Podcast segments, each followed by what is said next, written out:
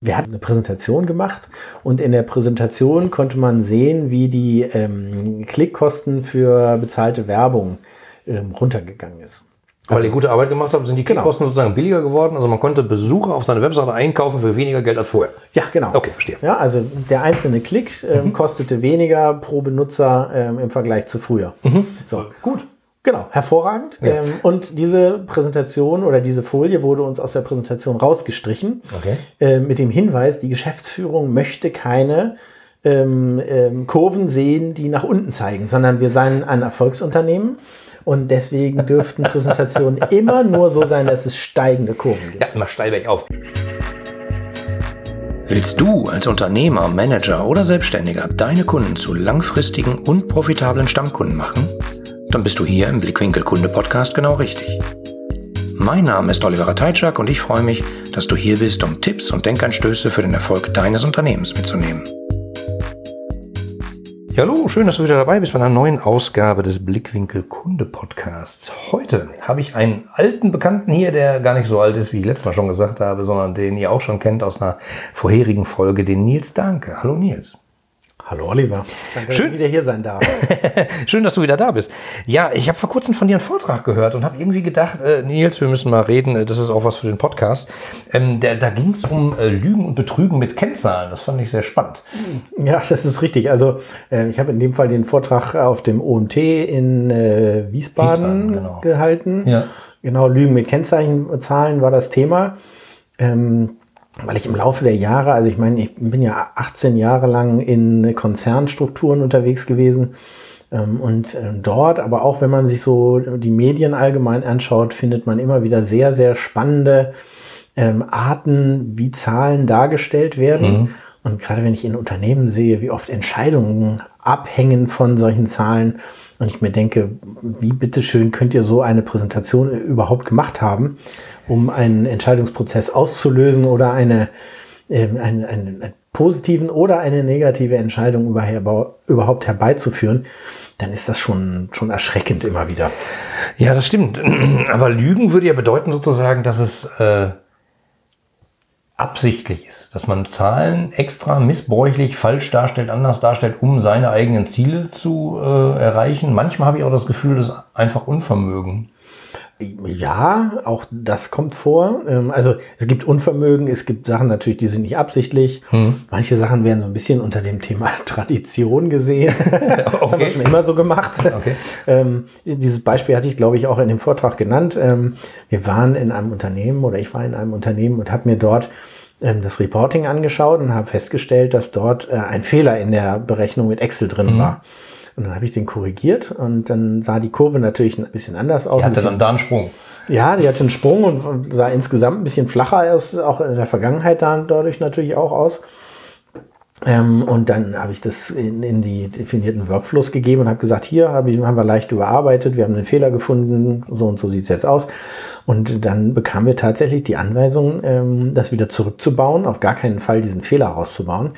Ähm, Hintergrund war an der Stelle tatsächlich, ähm, dass derjenige, der diese Excel-Datei ursprünglich mal gebaut hatte, ähm, heutzutage diesen ganzen Bereich, in, von dem ich beauftragt war, ähm, äh, leitete. Okay. Und ähm, zwar aufgrund der deutlichen Verbesserungen, die aufgrund dieses Excel-Reportings dann eben dort sichtbar wurde.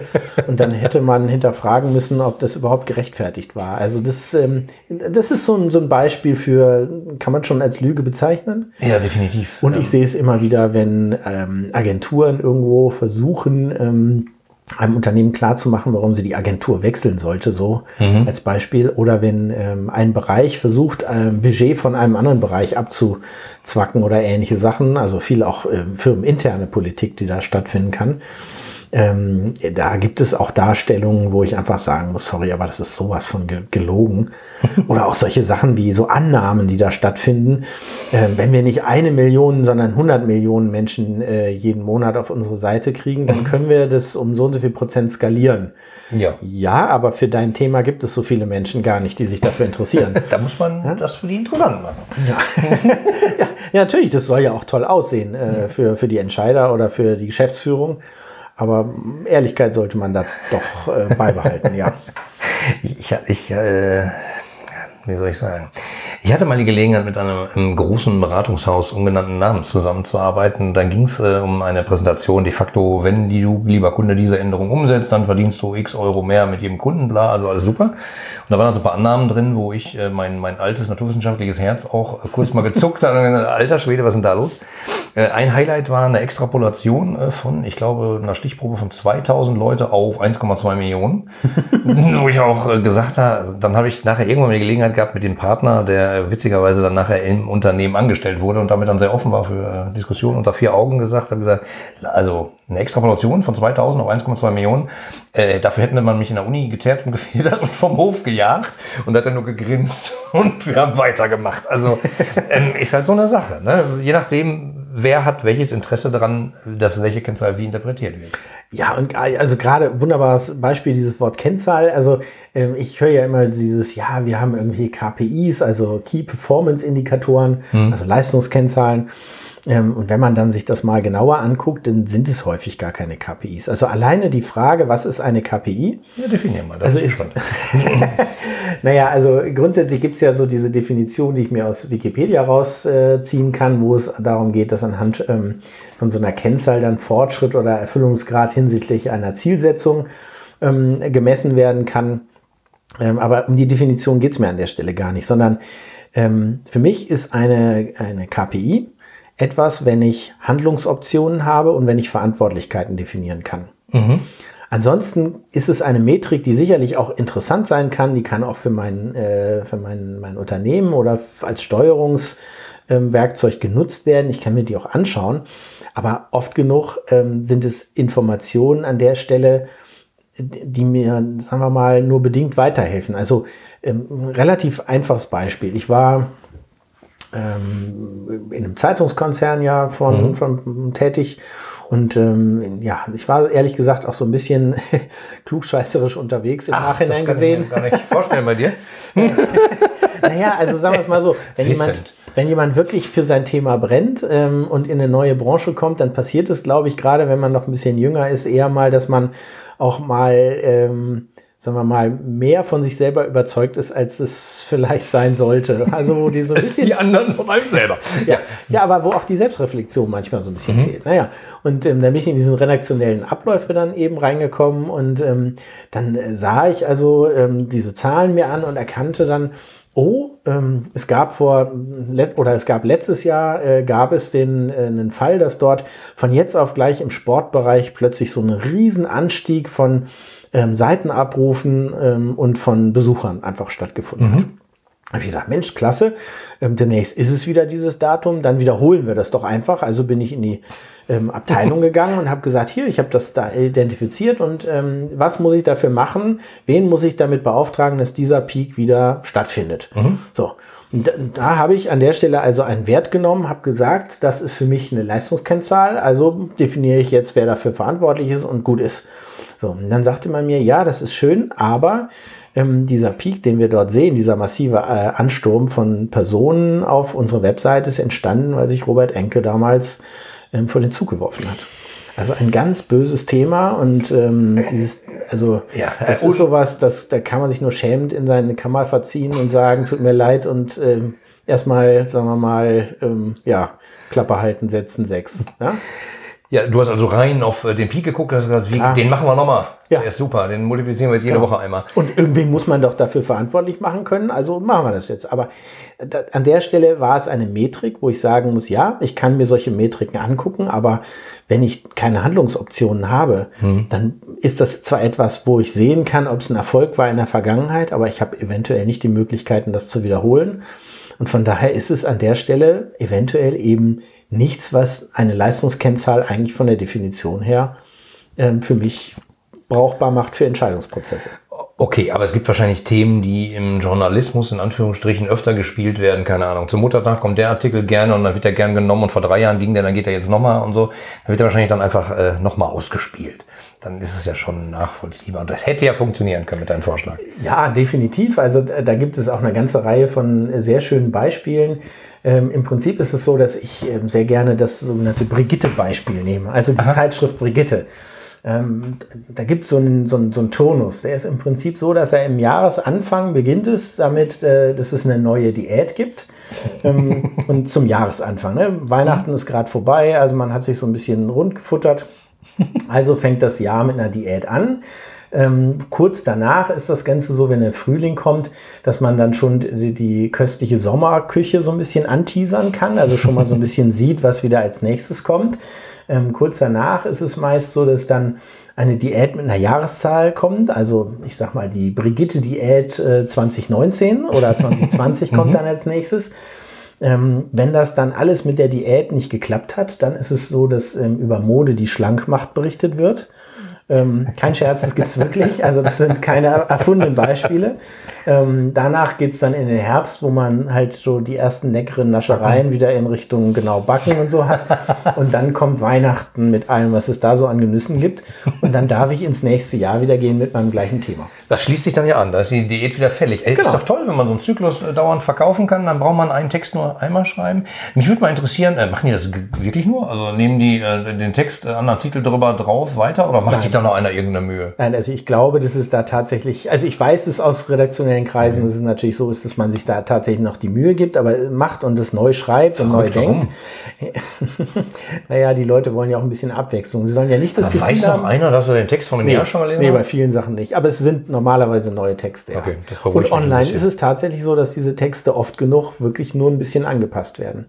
Hm. Also zum Beispiel neue Trends aufgegriffen werden, wenn also gerade irgendwie Vegetarier, Vegan oder ähnliche Sachen gerade ein Top-Thema sind, dann wird das natürlich auch mitgedacht. Hm. Ähm, oder wenn das Ganze so ist, dass irgendwie eine Weltmeisterschaft ist, dann kann man auch mal die WM-Diät daraus machen oder ähnliche Sachen. Aber es gibt ja auch nur Fußbälle essen. Genau, aber, es, ja, ähm, aber da gibt es halt genügend Beispiele, wo wir auch einfach sehen, dass nichts anderes gemacht wird, als das Jahresdatum wird geändert. Also jetzt nicht auf Brigitte bezogen, ja. sondern allgemein.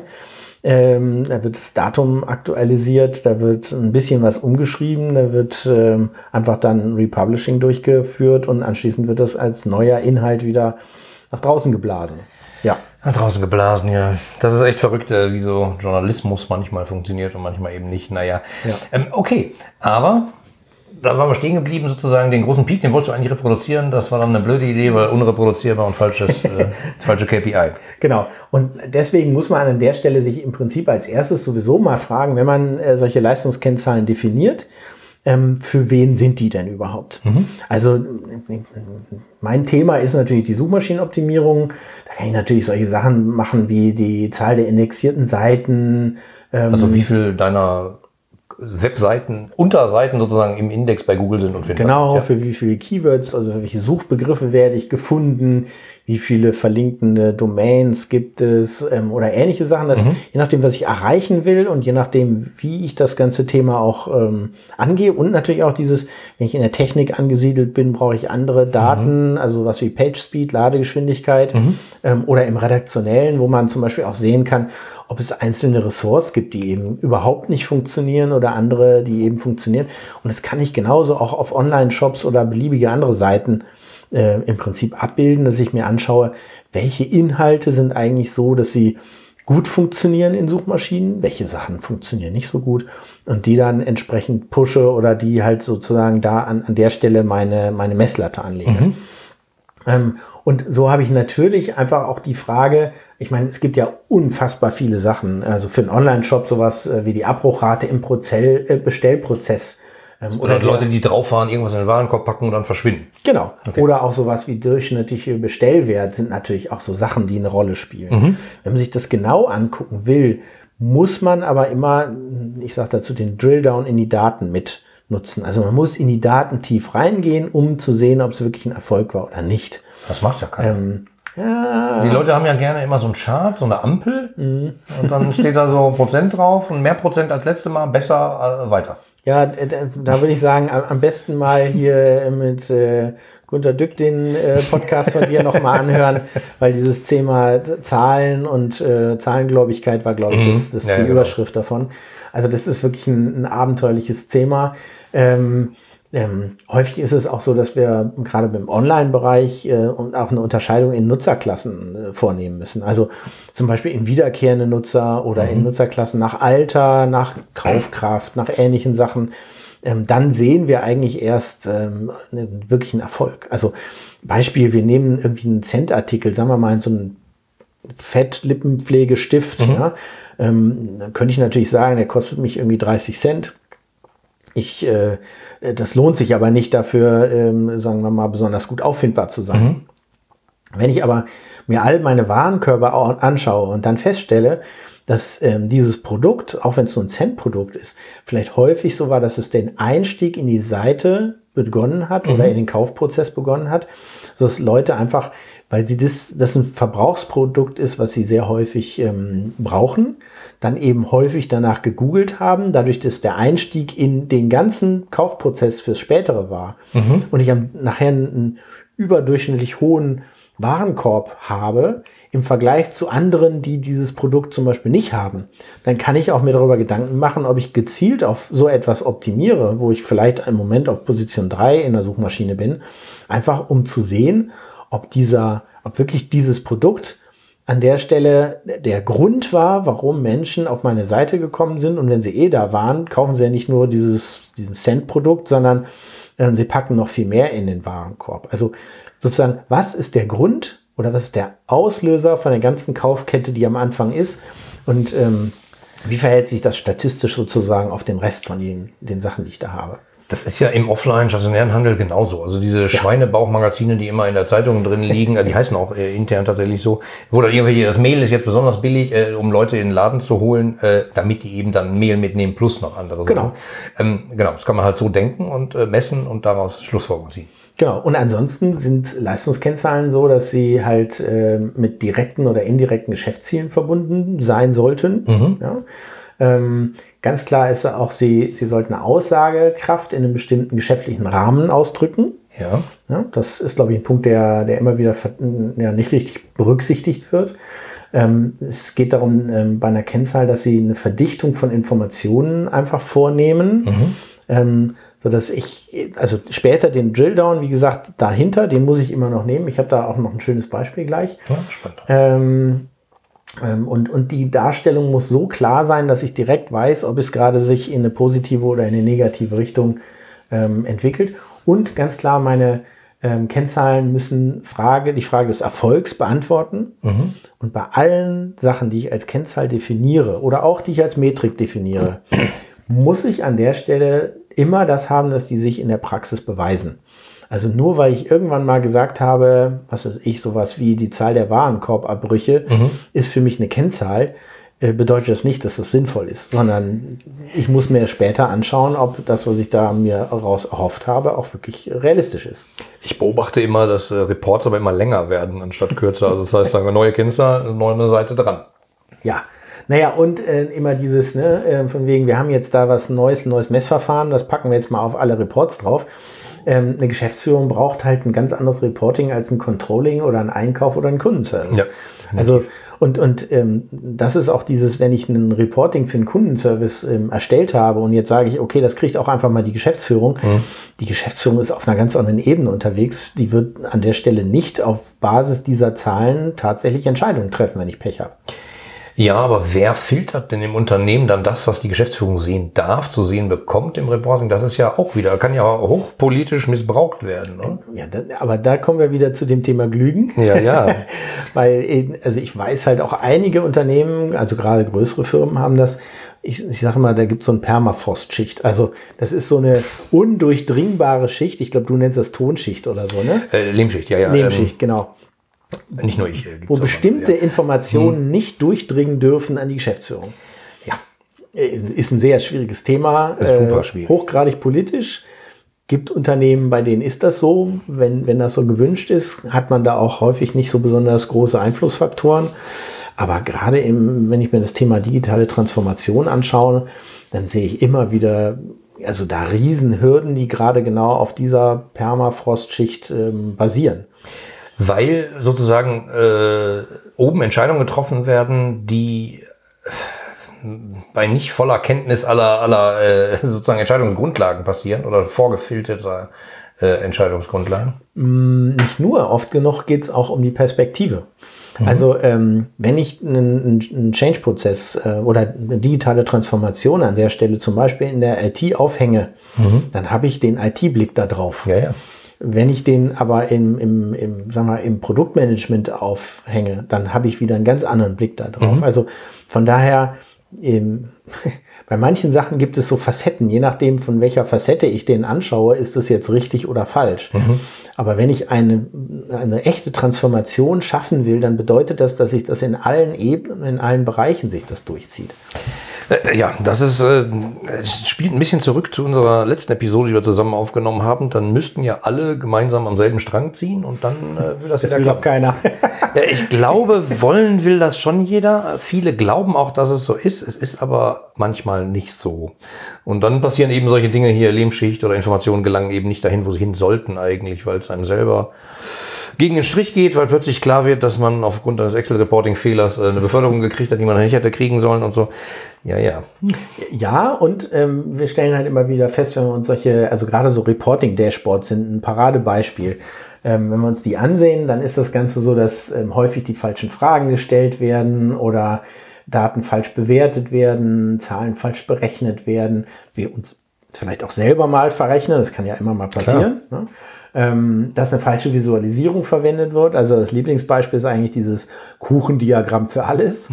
Ob sinnvoll oder nicht, es sieht einfach hübsch aus und hat auf der Folie schön viel Fläche verbraucht. Ja, das ist immer wichtig. Noch Ist- mit 3D-Effekt. Oh ja, ja. Und manchmal auch so ein bisschen das eine Kuchendiagramm, also das Also Kuchenstück so ein bisschen raus, ja. rausgezogen. Ne? Also äh, das, sind, das sind echt Abenteuer, die man an der Stelle sieht. Ja, das ist halt so schön. Aber ähm, ich bin Aber- mir aber manchmal nicht so sicher, ob die Leute so weit denken, dass sie sagen, ah, das passt eigentlich nicht, aber damit erwecke ich den Eindruck, das und so. Ich habe hochprofessionelle, äh, es gibt ja hochprofessionelle Industrien da draußen, die viel PowerPoint verkaufen ohne. Oft Beratungshäuser. Ähm, da bin ich mir dann manchmal schon sehr sicher, dass sie genau so gewählt sind, die Diagramme, wie sie sind, um zu überzeugen. Ja, da, also da, da habe ich auch wieder ein sehr, sehr schönes Beispiel. Ähm, wir hatten eine, eine, ähm, eine Präsentation gemacht und in der Präsentation konnte man sehen, wie die ähm, Klickkosten für bezahlte Werbung ähm, runtergegangen ist. Weil ihr gute Arbeit gemacht habt, sind die Genau. Klickkosten sozusagen billiger geworden. Also man konnte Besucher auf seine Webseite einkaufen für weniger Geld als vorher. Ja, genau. Okay, verstehe. Ja, also der einzelne Klick ähm, kostete weniger pro Benutzer ähm, im Vergleich zu früher. So, gut. Genau, hervorragend. Ähm, und diese Präsentation oder diese Folie wurde uns aus der Präsentation rausgestrichen Okay. äh, mit dem Hinweis, die Geschäftsführung möchte keine ähm, ähm, Kurven sehen, die nach unten zeigen, sondern wir seien ein Erfolgsunternehmen und deswegen dürften Präsentationen immer nur so sein, dass es steigende Kurven gibt. Ja, immer steil bergauf. Ähm, äh, bei solchen Aussagen, die haben, sind mir auch schon mal begegnet, nicht so ganz abstrus, sag ich mal, wenn Kosten sinken, darf man die ruhig darstellen, finde ich jetzt irgendwie. Frage ich mich manchmal, gibt es diese Aussage tatsächlich von der Geschäftsführung, die sagt, wir wollen keine Kurven, die nach unten gehen, oder ist das im Zweifelsfall eine Schicht darunter, die sagt, äh, oh Mann, da habe ich Diskussion, wenn irgendwas nach unten geht, dann muss ich diskutieren, immer nach oben. Zur Not tragen wir eine Kehrwert auf. Man, ja, sagen wir mal so, manchmal basiert das ja auch auf, aus Erfahrungen der Personen, die in der, in der Zwischenschicht sind. Ne? Wenn die einmal selber etwas, was positiv ist, aber eine Kurve bergab ging, ähm, wenn das einmal denen gestrichen wurde, werden die im Zweifelsfall sagen, okay, den, die Nummer möchte ich kein zweites Mal kriegen. Ne? Weil wenn du die Präsentation vorbereitest Ja. oder vorbereiten lässt durch jemanden externen und die zulieferst, bist im Zweifelsfall du derjenige, der für die Geschäftsführung oder für den Verantwortlichen an der Stelle äh, der Schuldige bist. Da sind wir wieder bei dem Thema Schulddiskussion. Ähm, und, und von daher werden an der Stelle Zahlen auch gerne mal missbraucht, um das zu zeigen, was man nach außen oder nach innen gerne verkaufen möchte. Nach innen gerne verkaufen. Das ist ein schönes Stichwort, äh, weil eigentlich geht es ja darum, dass man irgendwas nach außen verkauft und seine Produkte und Dienstleistungen los wird. Äh, Man ist manchmal mit sich so intern beschäftigt, dass man dann so äh, Erlasse hat, bitte, wir sind Erfolgsunternehmen, rufen immer nach oben. Ach Mann, ey, es ist mir noch nie so passiert in der Krassheit, aber ich glaube, da würde ich dann auch sagen, äh, dann trennen sie jetzt unsere Wege, weil wie soll das funktionieren? Ja, Ja, oder es werden eben auch mal Informationen gezielt vorenthalten. Ja? Ja, das Also dann, dann, dann wird halt nicht jeden das Reporting für jeden Monat, sondern wird nur quartalsweise oder sowas ausgewiesen oder immer da, wo das lokale Maximum dann so aussieht, als wäre es die Weltherrschaft. genau. genau. Und, und das sind eigentlich so Sachen, ähm, die eigentlich ganz spannend sind. Und deswegen glaube ich auch persönlich, dass an vielen Stellen mh, gezielt mh, beeinflusst wird, nennen wir es mal so. Du wolltest lügen, du wolltest lügen nicht sagen, merke ich. Äh, ma manipuliert, äh, beeinflusst. Ja, kann sein. Hm? Naja, aber dieses ähm, falsche Frage stellen. Nehmen wir mal das Beispiel.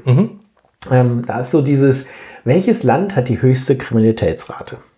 Das heißt, äh, Kriminalvorfälle, also irgendwie äh, Verbrechen pro Einwohnerzahl wahrscheinlich. Genau.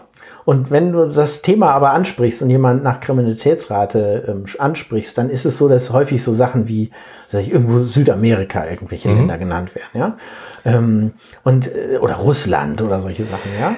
Äh, kurz dazwischen Einschub. Ich habe demnächst einen Interviewtermin mit jemandem, der für eine große Londoner Versicherung Entführungsversicherung entwickelt hat und der erzählt mal ein bisschen über Kriminalitätsraten Oha. in Südamerika. Hammer. Super schöne Folge. Ich, äh, wollte noch mal kurz sagen. Ja, okay. Also genau da würde ich dann auch dran denken. Genau. Und ähm, die Kriminalitätsrate ist an der Stelle aber im Vatikanstadt am größten. Ach was. Ähm, naja, und das kommt halt daher, dass äh, ungefähr äh, 490 Staatsbürger an der Stelle nur vorhanden So sind. klein. Ja, und auf der anderen Seite äh, 19 Millionen Menschen äh, regelmäßig auf dem Petersplatz unterwegs sind und dort natürlich ähm, Taschendiebstähle einfach an der Tagesordnung sind. Kann man machen, was man will, das ist eben so. Ähm, aber gleichzeitig fühlt man sich, wenn man dort ist, nicht unsicher. Ja, ja. Und deswegen ist es ist oft genug so, dass wenn man geschickt genug einfach die Eingangsfrage stellt, man zu quasi jedem beliebigen Ergebnis kommen kann. Also wie spannend. Mobilität, ja, ein Riesenthema gerade.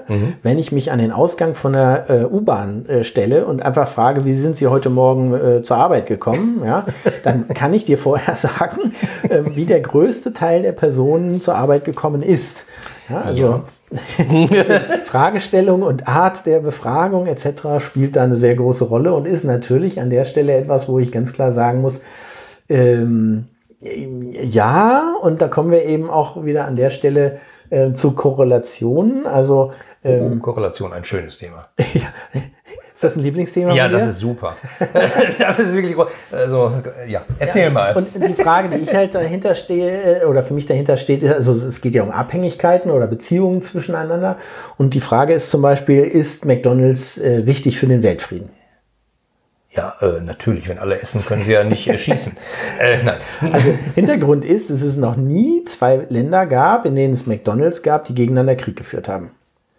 Also könnte ich an der Stelle ja ohne weiteres sagen, okay, ähm, wenn das so ist, ist ja McDonalds irgendwo ein Faktor, der dann eine Rolle spielt. Ja, das ist äh, Korrelation und Kausalität. Genau. Äh, hängt das zusammen oder eben nicht? Ja, kann man sagen, Bullshit. Also das ist, ist Blödsinn an der Stelle. Aber man kann sich natürlich rauspicken. Genau. Und dann stellt man Sachen gegeneinander und sagt, guck mal hier, die Kurve läuft genauso wie die Kurve, deswegen äh, so. Genau, und da, da kann ich an der Stelle nur sagen, jeder, der sich für dieses Thema äh, interessiert, dem kann ich dieses Thema Scheinkorrelation nur mal als Google-Tipp geben. Ja. Ähm, schaut euch das mal an, da gibt es wunderbare Beispiele.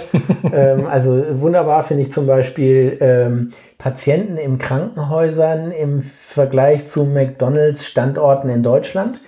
Ähm, es hat nichts miteinander zu tun, aber die äh, Kurven, wenn man sich die anschaut, äh, die laufen sowas von ähm, parallel. Also ähm, und, und das ist natürlich ein völlig abstruses Beispiel. Ähm, oder der Verdienstabstand zwischen Männern und Frauen im Vergleich zu Anbauflächen von Gemüse in Sachsen-Anhalt ist auch absoluter Blödsinn, aber die Kurven sind so, dass sie fast identisch äh, äh, verlaufen. Und deswegen, ähm, wenn du irgendwo lügen willst, findest du im Zweifelsfall irgendwas, wo du eine, ähm, eine Scheinkorrelation herstellen kannst und einfach mal für deine Zwecke missbrauchen kannst. Und das ist, aber wenn man ehrlich ist, ist das natürlich alles, ist es alles Quatsch. Also jetzt sage ich mal hier bei der, bei der Anbaufläche und so, da fällt es dann schon auf, dass da irgendwas nicht stimmt. Aber wenn man das halt ganz geschickt macht, äh, kann man halt seine Botschaft damit unterstreichen. Natürlich. Äh, was passiert eigentlich? Ist da schon mal jemand geteert und gefedert worden, weil er sowas gemacht hat? Nee, ne? Also ist das schon mal jemals aufgefallen? Dann, Ich habe immer den Eindruck, das ist sowas wie mit äh, Vorhersagen. Also Prognosen, die man irgendwo reinschreibt, die sind so, dass man ja immer sagen muss, naja, das ist was, ist in die Zukunft gerichtet, kann sich natürlich immer was ändern. Ähm, aber aufgrund dieser Prognosen werden ja häufig Budgets freigegeben. Ja, ja. Und wenn ich sage, ähm, wenn sich der Markt weiter so entwickelt wie in diesem Jahr, dann gehe ich davon aus, dass ich mit 30 Prozent mehr Budgets 50 Prozent mehr Umsatz erreichen kann. Ja, so. Jo. Und im nächsten Jahr wird geguckt und dann stellt sich heraus, naja, ich habe ähm, nur fünf Prozent mehr Umsatz damit erreichen können.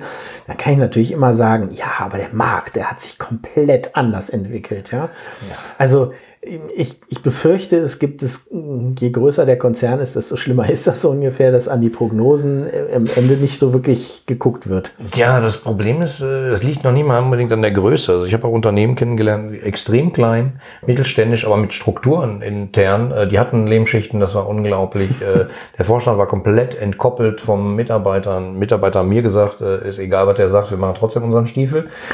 also wo man denkt, alter Schwede, wie kann es denn so schief laufen? Also das liegt halt nicht unbedingt an der Größe, aber das ist halt eine Firmenkulturfrage vielleicht. Und wenn man wieder denkt, man muss gegeneinander intern arbeiten, anstatt miteinander. Ja, Tja, genau. Ja, das ist echt verrückt. Also. Und ich meine, um es mal so zu sagen, ich bin ja nur in Anführungszeichen irgendwie aus dem Online-Marketing an diese ganze Themen rangegangen. ähm, ich möchte nicht wissen, wie das auf anderen Ebenen auch einfach ist. Hm.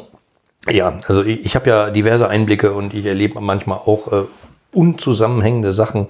Äh, vergewaltigte Kuchendiagramme, das ist ein schönes Beispiel, weil du das gesagt hast. Kuchendiagramme sind halt immer schön, passen immer. Oder so, so 3D-Darstellungen und dann noch sieben Sachen hintereinander, äh, ja. wo man so das Bild anguckt und denkt, was will er denn? Dann vergessen die so Details wie Achsenbeschriftung. Ja. Ich bin ja Naturwissenschaftler, man hat mir beigebracht, gibt sofort auf die Finger gehauen, wenn man eine Achsenbeschriftung vergisst. Naja, also gerade bei diesen, also wie, wie kann ich solche Darstellungen manipulieren? Ähm, da gibt es ja Unmengen an, an Möglichkeiten, um mal ganz äh, sich das genauer anzuschauen. Also dieses Thema mit äh, nicht beschrifteten Achsen ähm, ist ja sowieso ein so ein Thema, aber ich sehe halt gerade bei Kuchendiagrammen immer wieder, dass zum Beispiel der eine Teil ist 42 Prozent, der andere Teil ist 56 Prozent. da freue ich mich. Das ist ja schön, aber ich komme am Ende trotzdem auf ähm, abweichende Zahlen. Ähm, oder in 2012 gab es in den ähm, Präsidentschaftswahlen eine Grafik auf Fox News, ähm, wo drei Kuchendiagrammelemente waren. Das erste Stück hatte 70 Prozent, das zweite hatte 60 und das dritte hatte 63 Prozent. ähm, also mm. diese Prozentwerte in solch ein Diagramm zu kippen, das, äh, das war schon abenteuerlich. Also ähm, also, also da muss man ganz klar sagen, diese, dieses Thema mit der Visualisierung, auch so 3D-Balkendiagramme, mhm. die so im Raum hängen. Mhm. Ähm, also ich habe ja in dieser, in meiner Präsentation sehr, sehr viele Beispiele mhm. gezeigt. Ich hatte sehr viel ähm, Spaß. Äh, genau. Ähm, äh, auch, auch so Donut-Graphen, die so sind, dass sie ähm, ja, entweder per Hand gezeichnet wurden, wo einem wirklich schlecht wurde. Also da muss man kein Monk sein, um. weil, weil, weil beim Donut der, der Kreis in der Mitte immer hüpfte. Dieses Beispiel erinnert mich noch sehr dran. Das genau.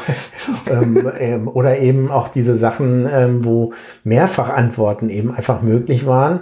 Ähm, das Beispiel war dieses, äh, warum äh, in China Menschen einen Hund halten. Mhm. Ähm, und 6, nee, äh, 93 Prozent waren so, dass es ihnen um den Schutz ging. Ähm, dann ähm, ging es aber zum Beispiel auch, ähm, 8,2 Prozent waren so, dass sie ähm, Hunde halten, um sie zu essen. Okay. 33,8 Prozent äh, nur aus Spaß, also so ein paar Beispiele. Ähm, das war auch wieder als Donutgraph oder als Kuchendiagramm dargestellt. Ja. Also da komme ich auch schon auf über 100 Prozent aus dem Stand. aus dem Stand ist gut, wenn schon der erste 93 Prozent hat. Ähm, ja, und der zweite, also der zweite genannte Wert von mir gerade eben nochmal 8,2 Prozent oben drauflegen, weiß ich, da passt irgendwas nicht. Nee, ne? das, äh, ja, aber für wen sind die Diagramme gedacht? Und wie viel Zeit nehmen die sich das anzugucken? Und ist es einfach nur Beschäftigungstherapie, was ich manchmal bei Reportings annehme, oder wartet er sehnsüchtig darauf, der Empfänger, und sagt, oh, jetzt muss ich wissen, geht's rauf, geht's runter, wird's größer, wird's kleiner, muss ich was tun? Ähm, wir hatten mal einen so einen Fall, wo wir ein Reporting-System aufgesetzt haben, das ist schon ewig her, ähm, wo es halt darum ging, so, neues Reporting-System, welche Reports brauchen wir und bla, und wir haben halt das alte abgeschaltet und gewartet, was passiert. Und es ist so gut wie nichts passiert, weil keiner auf diese Dinger gewartet hat. Und dann denkt man schon, hm, schwierig, was habt ihr vorher für ein Bahai da gemacht? Ähm, ein paar haben sich beschwert und die mhm. haben gesagt, ich brauche das, sonst kann ich nicht. Aha, danke für die Information. Und dann äh, hat man es halt von da aus mal ganz doll ausgedünnt. Aber ähm, ja, ja, wir haben das auch mal gemacht. Ähm, dass wir, wir wussten, dass die Reportings regelmäßig per E-Mail ausgesendet mhm. werden und haben ähm, dann einfach einen Tracking-Pixel eingebaut, um mal so die Öffnungsrate sich anzuschauen. Und allein an der Stelle sieht man schon, wie viel weniger in dem Verteiler drin sind oder wie, wie viel mehr im Verteiler sind, drin sind im Vergleich zu dem, wie viel das auch geöffnet haben. Ähm, Gibt ja zwei Gründe, weil die kein Interesse daran haben, weil es für sie nicht relevant ist oder weil die sagen, pff, mir doch egal, ich sitze hier warm und trocken. Klar. Ja, ähm, ja, Aber dann muss man manchmal auch eben hinterfragen, ist dieser Verteilerkreis überhaupt sinnvoll? ja, ja, das stimmt. Oder sind die Za Zahlen, die da drin sind? Ich meine, wir haben ja eben schon gesagt, es geht darum, ein Steuerungswerkzeug und ein Messwerkzeug zur, ähm, zur, zur Prüfung meiner Zielerreichung zu haben. Wenn ich selber keine Ziele habe oder Ziele habe, die für mich in diesem Report nicht dargestellt werden, ist das für mich, äh, ist, der, ist der Report für mich irrelevant, dann brauche ich ihn aber auch nicht. Ja, ja, stimmt. Aber da gibt es eine ganze Reporting-Abteilung hinter und äh, wenn die jetzt nicht mehr so Ja. viel Aufwand braucht. Oder auch so dieses klassische, wir haben da schon immer ein Kuchendiagramm gehabt. Äh, ne? Also Wenn wir das jetzt ändern, äh, sind alle verwirrt. Genau, das machen wir nicht. Und bei Kuchendiagrammen ist eben das Hauptproblem, dass du nicht auf einen Blick so wirklich die, die trennscharf sehen kannst, was viel ist und was wenig ist. Hm? Das, das, ist, das ist eigentlich so, so, ein, so, ein, so ein super Beispiel. Tja. Ähm, ansonsten, du hattest eben schon gesagt, so Skalen äh, Ja. abschneiden oder nicht beschriften ist natürlich eine Sie Möglichkeit. beschriften ist natürlich echt übel, aber äh, sie komisch beschneiden, das ist natürlich auch äh, immer sehr beeindruckend, wo man dann plötzlich Rieseneffekte sieht, die dann aber doch nur gezoomt sind. Genau, ähm, naja, einmal zoomen oder halt, äh, wenn es ungünstig läuft, einfach mal so, ein- so einen Peak, den wir in der Vergangenheit hatten, einfach abzuschneiden, damit der jetzige äh, Trend einfach besser aussieht. Ne? Weil in Relation zu dem, wo wir mal standen, ist das ja, ähm, naja, ist es halt nicht so sonderlich positiv. Ähm, und von daher ist dieses äh, Zeitraumbegrenzen von dem, von dem, was ich so betrachte, ein, ein ziemliches, äh, ziemlich einfaches Beispiel. Ähm, wenn ich Vergleichswerte darstelle, kann man natürlich auch einfach mal hingehen und ein, ein äh, höheres Maximum auf der Y-Achse eintragen. Dadurch wird der Wert automatisch oder die Kurve ein bisschen flacher. Und wenn ich dann meine mit einem, mit einem anderen äh, Maximum bei der Y-Achse auftrage, kriege ich natürlich einfach viel, viel ähm, bessere Werte. Oder wenn ich halt bewusstes niedriges Maximum auf der Y-Achse dann auftrage, dadurch kann ich eine Skalierung im Prinzip von meinem Graphen oder von meiner Erfolgskurve eben in quasi beliebige Richtungen einfach erreichen. Ne? Ja, aber bei so, bei so Lügen ist, frage ich mich halt, ähm, da gehören ja immer zwei Seiten zu. Einer, der lügt, einer, der sich belügen lässt.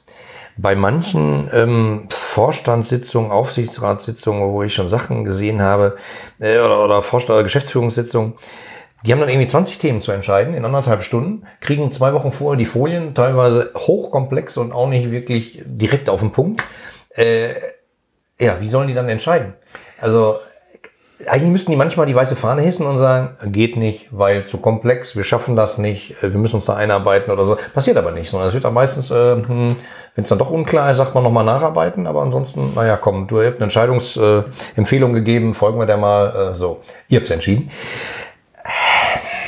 Also ein schönes Beispiel auch an der Stelle ähm, ähm, ist nicht auf meinem Mist gewachsen, sondern habe ich nur mitbekommen in einem Unternehmen, da war das Ganze so, dass es ein festes System gab, also ein BI-Software im Prinzip, die da eingesetzt wurde. Es gab fest definierte Reportings, die immer die gleichen Skalierungen, immer die gleichen Abstände, immer die gleichen Zeiträume etc. sich angeguckt haben. Ähm, und alle Reportings, die für die Geschäftsführung erzeugt werden sollten, mussten aus diesem System stammen. Ja, und das kenne ich auch. Ja. Und wenn man sich das anschaut, dann ist die Möglichkeit der Manipulation schon wesentlich geringer.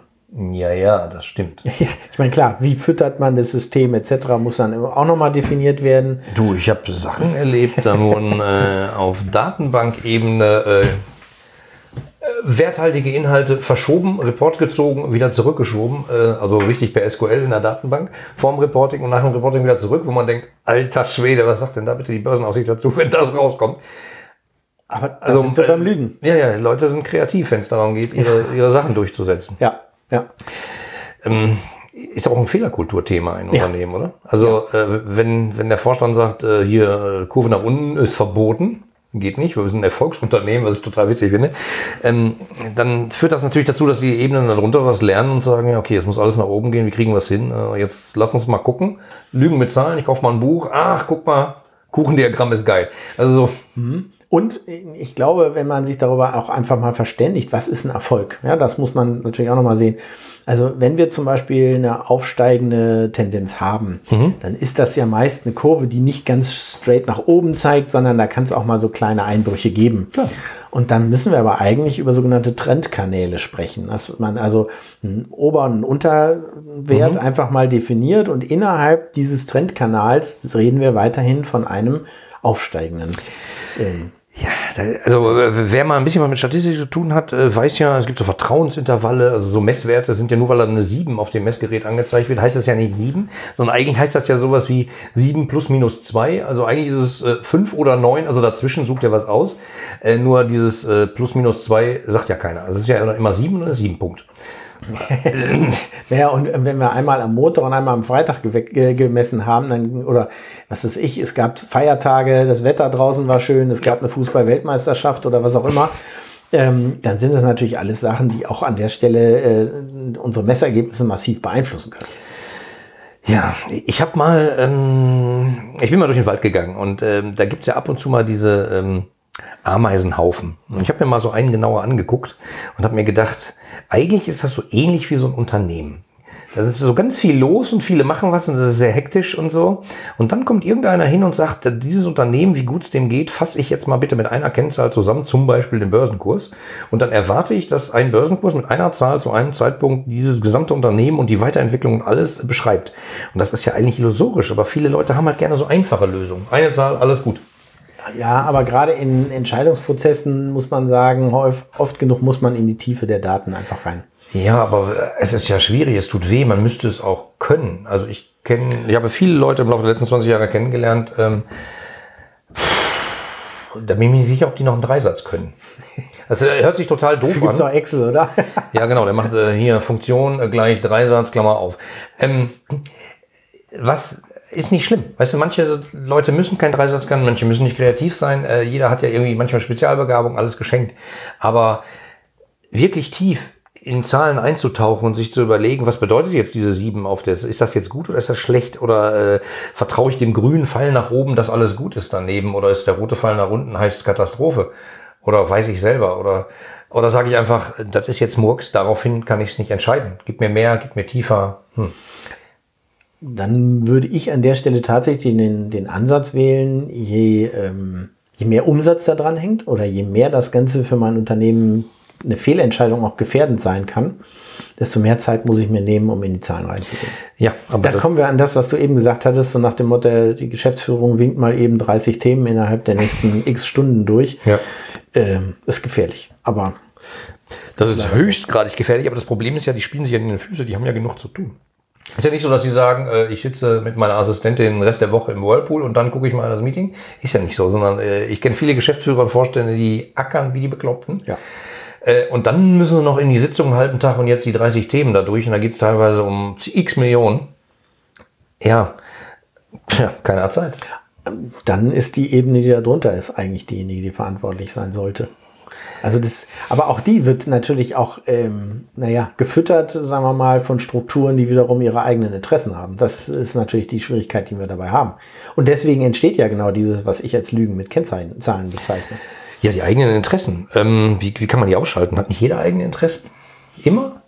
Ist der Mensch nicht immer egoistisch? Naja, sagen wir es mal so. Ich glaube, es gibt ähm, genügend ähm, Ansätze immer wieder, wo man sieht, dass ähm, Kennzahlen eben nicht nur in einen einzelnen Bereich reinspielen, sondern wo auch ähm, übergreifend Ziele zu erreichen sind. Ja, also schwierig, genau. aber am Ende muss man den Kunden als Ganzes sehen. Das ist ja, ich meine, das ist ja genau dein Thema. Ja, ja zufälligerweise bist du auch gerade hier und zufälligerweise sprechen wir darüber. Ähm, genau. Nur ähm, ich laufe jetzt seit 20 Jahren mit dem Thema rum. Ich sehe das nicht so oft. Glücklicherweise erkennen es manche und sagen, oh Mann, ey, wir schmeißen da vorne Geld raus und äh, unsere Webseite ist nicht erreichbar, das macht keinen Sinn. So, ja. ne? ähm, also einfach ganzheitlich zu denken, ist halt schwierig. Deswegen versuche ich es ja mal durch diverse Aspekte zu beleuchten. Du als SEO hast das im Blut sozusagen, drüber nachzudenken. Am Ende müssen wir alle verkaufen. Wie kriegen wir das hin? Ja. Ja. Das ist der, dieser Optimierungsansatz an vielen Stellen eben dahinter, genau. Also ähm, sehr schön, ich wurde irgendwann auch mal ähm, nach Umsätzen einfach nur gemessen, ob ich sozusagen erfolgreich bin oder nicht. Mhm. Und ich habe an der Stelle echt gedacht, ich, ich kriege die absolute Krise, weil ähm, auf Umsatzebene, ich meine, es gibt genügend Punkte, wo man einfach sagen muss, wenn wir das als Leistung nicht selber im Unternehmen abbilden, mhm. ist es ein durchlaufender Posten. Mhm.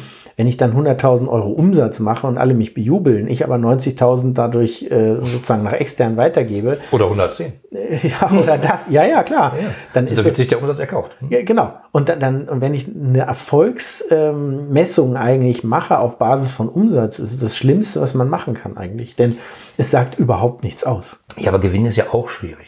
Weil woher weiß man denn, wie viel Gewinn du mit deiner Abteilung gemacht hast? Das ist ja nicht so einfach zu rechnen. Und, hm. das ist aber genau der Grund, warum ich halt sage, selbst wenn man SEO, sagen wir mal, als Abteilung etabliert, bin ich ein großer Freund davon, dass die SEOs eben nicht alle in einem Raum irgendwie zusammengefercht sind, sondern dass ich meine, meine Mitarbeiter, die SEO machen, also die Suchmaschinenoptimierung betreiben, dann im Prinzip in die Workflows integriere von anderen Fachabteilungen und am liebsten auch in diesen anderen Fachabteilungen sitzen habe. Spione? Genau, das ist der falsche Ansatz. ja. ja. genau, aber so werden ja. Sie wahrscheinlich da begrüßt. Herzlich willkommen, du Spion. Ähm, ich glaube, das ist oft genug im ersten Ansatz auch so die Wahrnehmung. Mhm. Aber wenn die, wenn die Kollegen erstmal erkannt haben, dass man ihnen helfen kann und dass wir nicht ähm, gegeneinander, sondern dass wir Ziele haben, die uns, glaube ich, verbindet, mhm. Ich glaube, dann ist das Ganze an der Stelle schon ein gewisser Vorteil. Also simples Beispiel, ähm, als wir ähm, ähm, im redaktionellen Umfeld angefangen haben, das Thema Keyword-Recherche, also Themenrecherche, mhm. Ähm, in so einer Service-Redaktion einfach äh, zu, aufzuzeigen. Also zum Beispiel, es ging jetzt um das Thema Winterreifen. Mhm. So, und wenn jetzt ein Redakteur in der Situation ist, dass er sich überlegen muss, was schreibe ich denn bei, einer, bei einem Servicebericht, also einer Kaufberatung zum Thema Winterreifen, mhm. dann hat er erstmal Letzte Woche hat er was über Toaster geschrieben, nächste Woche hat er was über Blaubeerpflücken erzählt, so ungefähr. Der hat von diesem Thema Winterreifen gar keine Ahnung. Das ist ein Redakteur oder vielleicht keine Ahnung. So. Und das ist ein Redakteur oder eine Redakteurin, die an der Stelle jetzt mal diese Aufgabe bekommt, weil sie in der Service-Redaktion ist, werden dort alles, was irgendwie Service-Themen sind, also kein tagesaktuelles Geschäft, also kein, kein tagesaktuelle News, so muss man sagen, ähm, abdeckt, muss die inhaltlich befüllen. Mhm. So. Und wenn man, wenn ich sehe, wie die bis, bis dahin gearbeitet hatten und wenn ich ihr dann plötzlich Werkzeuge zur Verfügung stelle, wo sie relativ schnell sehen kann, was interessiert die Menschen. Mhm. Was sind die Begriffe, nach denen in Google zum Beispiel gesucht wird? Mhm. Was sind die Themen, die meine Wettbewerber alle abdecken? Welche mhm. Fragen beantworten ich? Dann erspare ich der rein in der Recherche so viel Zeit und sie kann so viel schneller mit ihrer Arbeit im Prinzip fertig werden oder vielleicht auch lästige Arbeit, die sie gar nicht mag, dass sie plötzlich dieses Thema Suchmaschinenoptimierung als, äh, als wünschenswert annimmt. Im Idealfall. Im Idealfall, genau. Und was wir dann äh, versucht haben, ist häufig sich jemanden zu suchen, der ähm, bereit war, mit uns zusammenzuarbeiten und die Erfolge nicht von uns, sondern von ihm kommuniziert wurden. Mhm. Ja? Also ihn ruhig seine Erfolge feiern lassen, ja. weil das erst im zweiten oder dritten Schritt dann wieder auf uns zurückgekommen ist. Aber plötzlich, wenn jemand erzählt, haha, ich habe jetzt äh, irgendwie den meistgeklickten Artikel mhm. und es war vorher jemand, den man irgendwie so nach dem Motto, naja, der hat doch eigentlich nie wirklich was zum, beigetragen für das Ganze, dann werden die Kollegen plötzlich hellhörig und dann kriegt man immer mehr Nachfragen. Das ist ja genau das, was ich sozusagen auch in Projekten mache. Auch Thema Change. Äh, wie kriege ich Leute dazu, dass sie den großen Wandel, wir müssen uns digitaler werden oder so, wie, dass sie das umsetzen? Eigentlich gucke ich mir immer so Mikrozielgruppen an und überlege mir, was haben die davon, wenn die das tun? Die persönlich. Ja. Also warum, wenn die zehn Minuten eher nach Hause gehen können oder weniger Stress haben oder irgendwas persönlich, dann kriege ich sie gepackt. Sowas ja. wie wir, das Unternehmen global hat dann die Weltherrschaft, äh, zündet schwierig. Ja, und deswegen, wenn wir nochmal wieder auf dieses Thema Lügen mit Kennzeichen mhm. kommen. Also, ähm, wenn ich meine, meine Zahlen mit relativ wenig Geld vielleicht als Beispiel beliebig ähm, manipulieren kann, mhm. ähm, also zum Beispiel Traffic einfach einkaufen kann, selbst wenn es nur Bot-Traffic ist, ja. dann ist das, ist die Kennzahl an der Stelle eigentlich nicht wirklich was wert. Nee. Also ich, ich also, weiß tatsächlich jemanden, ähm, der war so, dass er in seinem Vertrag drin stehen hatte, dass er äh, eine bestimmte Summe als Bonus am Jahresende dazu kriegt, wenn er eine bestimmte Anzahl von neuen Menschen auf Facebook hatte, die dem Account folgen. Na, Halleluja. So. Und das war nicht gerade wenig Geld, was der da kriegte. Und ähm, kurz vor Jahresende sagte er, scheiße, ich habe, oh, Entschuldigung, äh, müssen wir rausschneiden. ähm, sagte er, oh, schade, ähm, meine, ich habe meine Ziele nicht erreicht, weil ich äh, habe nicht so viele Leute ähm, dazu gebracht, dass sie unserem Kanal folgen, wie eigentlich geplant war. Naja, ja, hat dann verschiedene Ursachen, also auch Budgetfragen, Freigabesachen und ähnliche Sachen, aber für sein eigenes Ziel war das überhaupt irrelevant. Ja? Also Ja. Die, die Hindernisse, die Hürden, die haben keinen interessiert, sondern für ihn war nur wichtig, er muss seine Anzahl von Followern finden. Das kann ich verstehen. Wenn ich als Projektleiter gebucht bin, dann ist meine Aufgabe, das Ding zum Fliegen zu bringen, egal. Und wenn die Hölle zugeht, ist es egal. Ja. Dafür gibt man ja Ziele. Ja, und er hat in dem Fall eben dann einfach äh, sich Follower gekauft. Ähm, und die waren dann so, dass er seine Ziele erreicht hat und alles wunderbar. Ähm, und dann ist er im Prinzip, als die nächsten Verhandlungen anstanden, hat er gesagt, so seinen Chef zur Seite genommen, hat gesagt, also pass mal auf, das ist Quatsch, lass uns da mal irgendwelche Ziele vereinbaren, die uns als Unternehmen wirklich was bringt. Sonst habe ich irgendwie irgendwann 50 Prozent aller meiner Follower zum Beispiel ähm, sind aus Indien und äh, Ja, haben irgendwelche Botnamen und erzeugen keinen Traffic. Also im, im, im, im redaktionellen Umfeld habe ich mal gesagt, ähm, äh, wenn wir die, die Zahl der Seitenaufrufe steigern wollen, ähm, dann müssen wir an der Stelle solche Bilderstrecken über Nacktrodeln machen. Und äh, wenn wir die Zahl der Besucher steigern wollen, ähm, dann müssen wir an der Stelle iPads verlosen. Und da, das, Ja. das sind beides Metriken, die wir so simpel beeinflussen können. Ähm, aber bringen sie mir als Konzern was? Nein, bringen mir überhaupt nichts. Gibt es Nacktrodeln? Ja, gibt's wirklich. Es, es wundert mich, äh, nee, äh, es wundert mich nichts mehr, aber ist schön. Gut, dass das äh, Klicks bringt. Ähm, ist eine Bilderstrecke, die damals bei einer Zeitung, die ich betreut habe, super durch die Decke gegangen ist. Nachteil war, ähm, dadurch, dass die, ähm, ja, das ein Inhalt war, der, ähm, in, äh, der, der, der nackte, also nackte Tatsachen sozusagen gezeigt hat, ähm, waren diese Sachen so, dass sie vom Werbeserver ausgeschlossen wurden und wir haben deswegen kein Geld dafür bekommen. also, Also, um, um am Ende Zahlen auszuweisen, schön, aber für den wirtschaftlichen Erfolg absolut irrelevant. ja, das ist eben das Problem. Wie weit guckt man, äh, ne, wer ist verantwortlich für was? Da sind wir schon wieder beim Thema. Es, Genau. ist, es ist echt verrückt. Und, und, und dieses, was ich eben schon ein paar Mal sagte, dieses Thema Drilldown.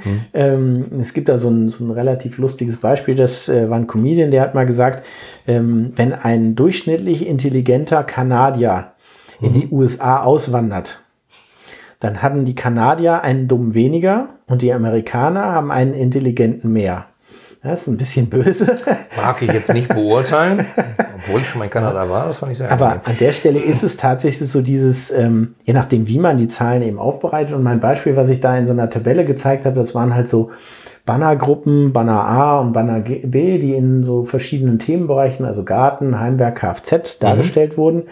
Ähm, und wenn ich Banner A und Banner B mir angezeigt hatte, dann gab es dafür halt sogenannte Ad Impressions, also Auslieferungen. Ich konnte gleichzeitig die Klicks mir anschauen und ich konnte mir die Klickrate, also die CTR, ausgeben lassen. Klickrate ist sozusagen 100 Leuten wird der Banner angezeigt. Wie viele Leute klicken dann davon drauf? Wenn drei von 100 klicken, habe ich eine CTR von 3%. Genau. Okay. So, und wenn ich mir das Ganze angeguckt habe, dann gab es halt welche mit 3%, äh, mit, mit 30%, welche mit 10% etc. Und wenn ich dann nur A und B summiert hatte, ähm, war das Ganze so, dass ich, wenn ich die Erfolgsquote mir anschauen sollte, einfach auf Basis dieser Zahlen, dann war es so, dass die höheren Werte halt bei Banner A waren. Ja? Einmal 30%, einmal 80, einmal nochmal 80.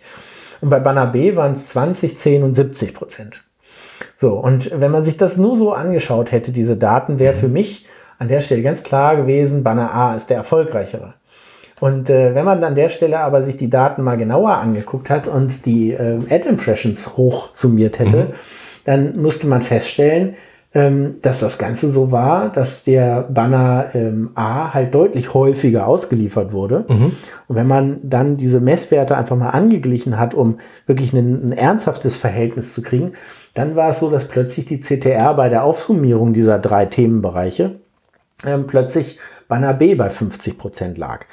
Um jetzt also wirklich zu sagen, welcher von diesen zwei Bannern besser war, muss man nicht nur sich anschauen, wie die Klickrate ist, sondern man muss sich auch überlegen, wofür wollte ich denn einfach werben? War das, also wenn das zum Beispiel ein reines Gartenthema war, dann ist auch völlig klar, warum es im Kfz oder in Heimwerken einfach nicht so gut geklickt wurde. Mhm.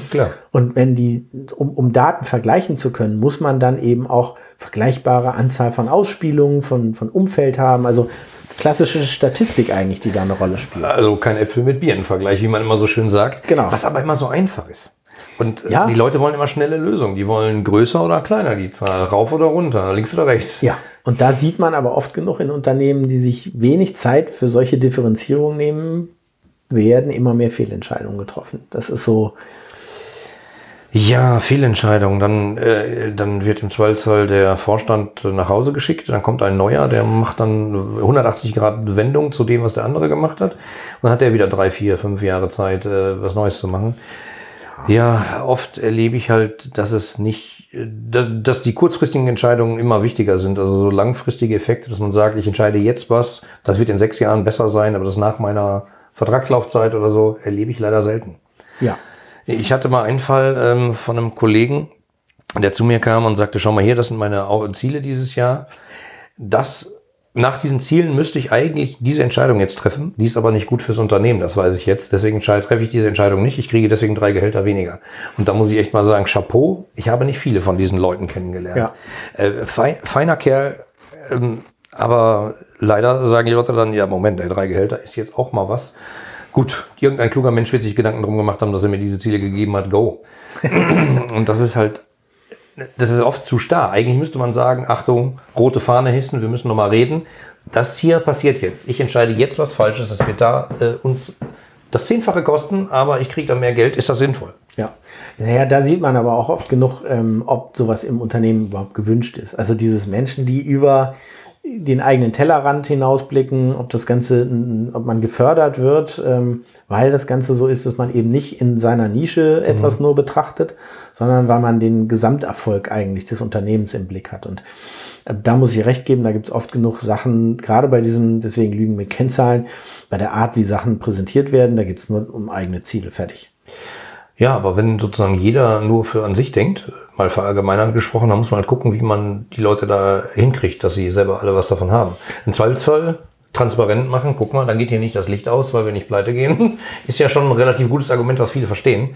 Aber wann erlebe ich das? Wann stellt sich mal ein Konzernvorstand hin und sagt, Leute, pass auf, wir haben jetzt noch drei Monate Zeit, dann ist die Kriegskasse alle. Dann seid ihr alle auf der Straße, wenn wir jetzt nicht, erlebe ich nicht. Ist ja Nee. auch schwierig, dann gehen die Guten sofort weg zum Wettbewerb, auch Ja. schwierig. Ja, sagt keiner, dass es einfach ist. Ja, das ist richtig. Und was noch natürlich hinzukommt, man muss ja auch diese, diese Motivation von Menschen auch nochmal unterschiedlich betrachten. Also ich meine, wir reden oft von diesem Thema Change Management, Veränderungsprozesse, die heutzutage erforderlich sind.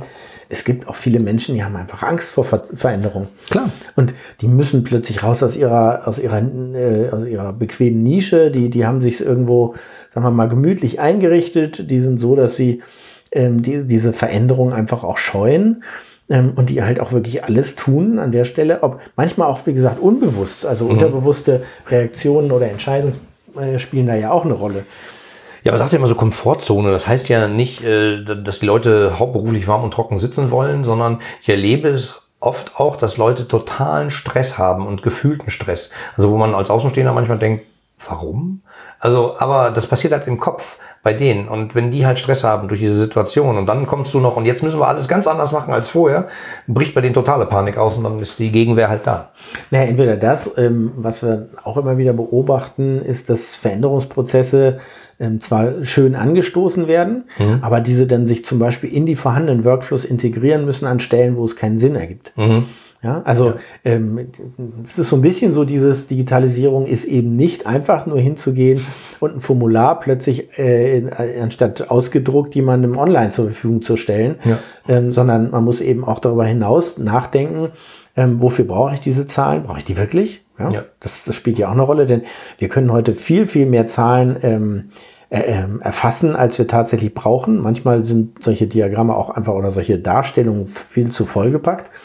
Ähm, oder so dieses, wir nehmen ein Dashboard-Template von irgendwem, also eine Vorlage und füllen das aus. Aber das sieht gut aus. ja, ja, natürlich. Und man kann sich dann auf die Schulter klopfen und sagen, schau mal, was ich geiles für ein, für ein Dashboard gebaut habe. Klar. Ja, klar, dieses, äh, was für ein tolles Dashboard ich gebaut habe, ne, logisch. Dafür wird man an der Stelle ja oft genug dann auch äh, gelobt, befördert, gibt es einen Bonus, was auch immer. Aber auch da muss man wieder die Frage stellen, für wen, welche Ziele will ich damit messen, etc. Also ja, ja, also ähm, es ist verrückt. Also ich habe das in einem krassen Fall mal erlebt in einem Unternehmen aus einer Branche, die ich auch nicht nenne, ähm, wo ein neuer Geschäftsführer ins Unternehmen kam und der hat gesagt, Reporting zeigen und hat dann war er völlig verzweifelt und sagte, wie habt ihr denn bitte euer Geschäft geführt die letzten Jahre? Äh, da fehlen folgende Kennzahlen, bitte mal hurtig her. Und dann brach natürlich äh, die Panik aus in der BI-Abteilung, die gesagt hat, äh, erstmal zehn Berater jetzt, weil das ist ja, wo sollen wir die denn herkriegen? Und das waren halt wirklich rudimentäre Kennzahlen, also die so nah am Umsatz und an der Steuerung lagen, wo man sich gedacht hat, wieso hat der alte Geschäftsführer die nicht haben wollen? Ja. Wieso? Ja. Ja, das sind, und, und das ist eigentlich so ein bisschen auch so diese Frage, die man immer bei so Veränderungen hat, wem trete ich damit auf die Füße? Ja. Ähm, oder wen muss ich zu welchem Zeitpunkt äh, vielleicht auch mit an Bord holen, ähm, um solchen Prozess überhaupt gestalten zu können?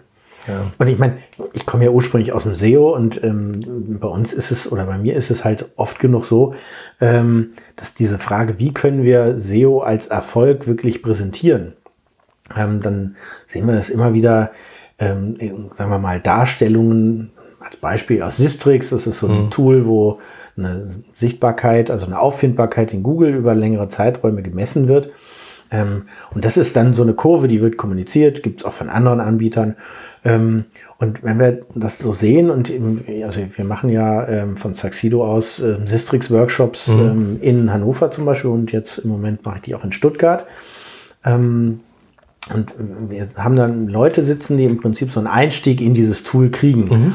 Ähm, und man muss eben auch erstmal klar machen, nur weil eine Kurve jetzt zum Beispiel steigend ist, also die Sichtbarkeit, die Auffindbarkeit, die dort stattfindet, bedeutet das nicht, dass ihr automatisch mehr Traffic auf eurer Seite hat, also mehr Besucher oder mehr Umsätze oder was auch immer. Also relativ simples Beispiel. Wir optimieren eine Seite, sagen wir mal einen Online-Shop für, für Reifen, für den Begriff Winterreifen. Wenn man das misst, dann ist es so, dass es über das ganze Jahr verteilt, sie, diese, dieser Begriff nun mal auf meiner Seite mal mehr, mal weniger gut auffindbar ist als Jo. Beispiel. Wenn ich schön optimiere, dann sehe ich, wie das Ganze steigt und ich sehe halt, okay, ich werde damit besser gefunden. Aber im, nur weil ich im August eine perfekte Auffindbarkeit für das Wort Winterreifen habe, sagt mir das nichts, was ich an, an Besuchern habe, weil ich halt natürlich in die Zukunft optimiert habe. Ja. Also für das Weihnachts-, also oder für das Wintergeschäft. Aber erstmal ist es so, dass die Auffindbarkeit selber für mich gestiegen ist. Und deswegen, ich habe damit natürlich als Suchmaschinenoptimierer einen Erfolg.